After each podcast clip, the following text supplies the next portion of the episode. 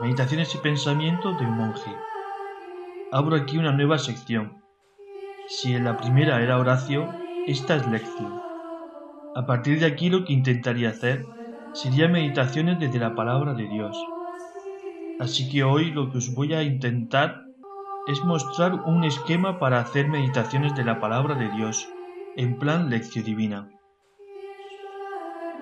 Si el primer día hablé sobre orar la palabra, hoy traigo otro método.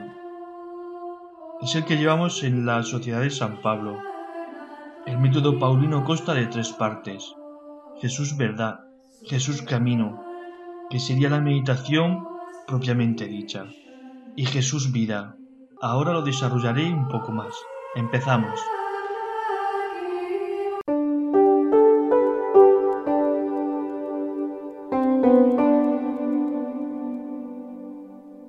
Decía San Jerónimo, cuando el monje reza, habla a Dios, y cuando el monje hace lección divina, es Dios mismo quien le responde.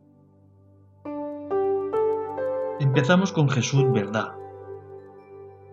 Jesús verdad es su palabra, escrita en el Evangelio, que ilumina la mente del hombre. Es lectura atenta y pausada de un texto bíblico, del Evangelio, de las cartas de San Pablo, antes de empezar, hago una invocación al Espíritu Santo, un acto de humildad y deseo de aprender y conocer a Jesús. En este primer tiempo acojo la palabra, que me dice a mí. Leo el texto, más bien breve, lo releo despacio, gusto las palabras, consulto alguna nota, algún paralelo. ¿Qué me dice el relato, la palabra mía ahora? Medito en silencio, dejo que la palabra cale en mi ser. Me encuentro en la escuela de Jesús Maestro. Él me va a ayudar a profundizar en el mensaje. Puedo hacer un acto de fe más o menos así. Yo creo que estás presente en esta palabra. Aumenta mi fe y dame luz para entender. Antes de intentar convertir a los demás, la palabra me pone en crisis a mí y me invita a recorrer un camino de liberación activado por un sí constante y confiado. Pasamos a la segunda parte, Jesús Camino. Jesús Camino es ejemplo que guía la voluntad. Me confronto con la palabra escuchada, dejo que el texto me interrogue. paso mentalmente algunas de mis actitudes y las comparo con las actitudes de Jesús, sin condenas ni culpabilidades por mi parte. Me sitúo de cuerpo entero ante la palabra sin miedos, sin derrotismos, también sin manipulaciones. Me dejo interpelar de nuevo por el texto leído. Repito una más veces alguna palabra o frase. ¿Qué quiere decirme esa palabra o frase que me ha llamado más la atención? Me sitúo de cuerpo entero ante la palabra. Ser fiel a la misión no es fácil. En ocasiones implica negarse a sí mismo, enunciar a mis planes para dedicarme a los demás. Medito en mi propia doble historia, una de indigencia y pecado y otra de misericordia y perdón por parte de Dios. Así llegamos a la tercera parte, Jesús vida, que es gracia que transforma y fortalece el corazón.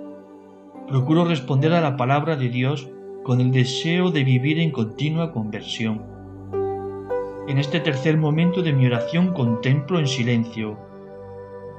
De la meditación y la lectura surge la oración Además que esto a mí me puede servir como designo de cómo me ha ido la lección divina, pues por el cómo es mi oración al terminar me dice cómo ha sido mi atención a la lectura y si Dios ha tocado verdaderamente mi corazón.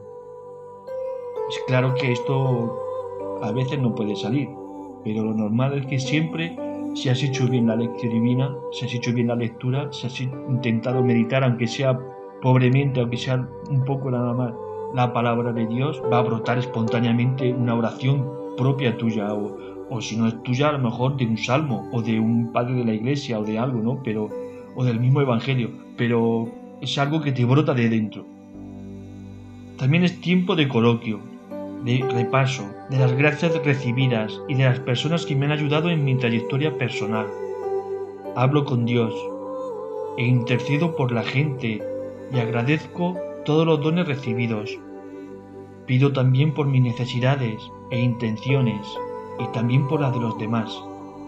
En esta parte es más tiempo de escuchar y contemplar cómo el Señor ha obrado maravillas en tu propia vida. La vida se convertirá en oración y viceversa. Este es el secreto de la vida monástica, ¿no? A veces uno piensa que lo importante es solo orar vocalmente, pero la vida monástica lo que te enseña es que el principio de la oración está en la lectura atenta de la palabra de Dios. De ahí va a brotar cada vez una oración más personal y te va a influir, como no, esa oración personal en la oración comunitaria, en el coro, con los hermanos, en el oficio divino y también en tu propia oración vocal. Esta es la base de la contemplación cristiana, si uno mira la vida monástica, siempre ha sido así.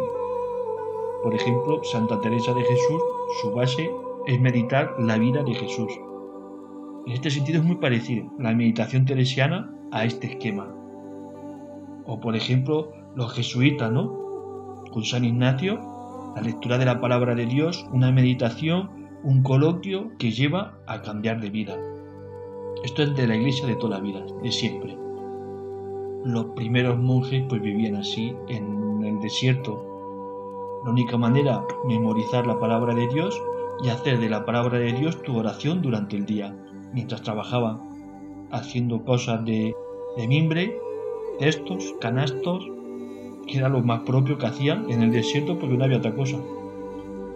Bueno, pues con esto ya termino y bueno, si tienes algún una pregunta, alguna duda o si no te gusta algo de lo que he dicho, pues deja un comentario, da me gusta también, suscríbete y bueno, pues pues escucha alguna cosa y tal vez pues algo de lo que aparezca aquí te pueda echar una mano en tu día a día, ¿no? Esto parece una tontería, pero lo importante de la lección divina es que te va confrontando cada día y te va ayudando en el día a día, a vivir las cosas.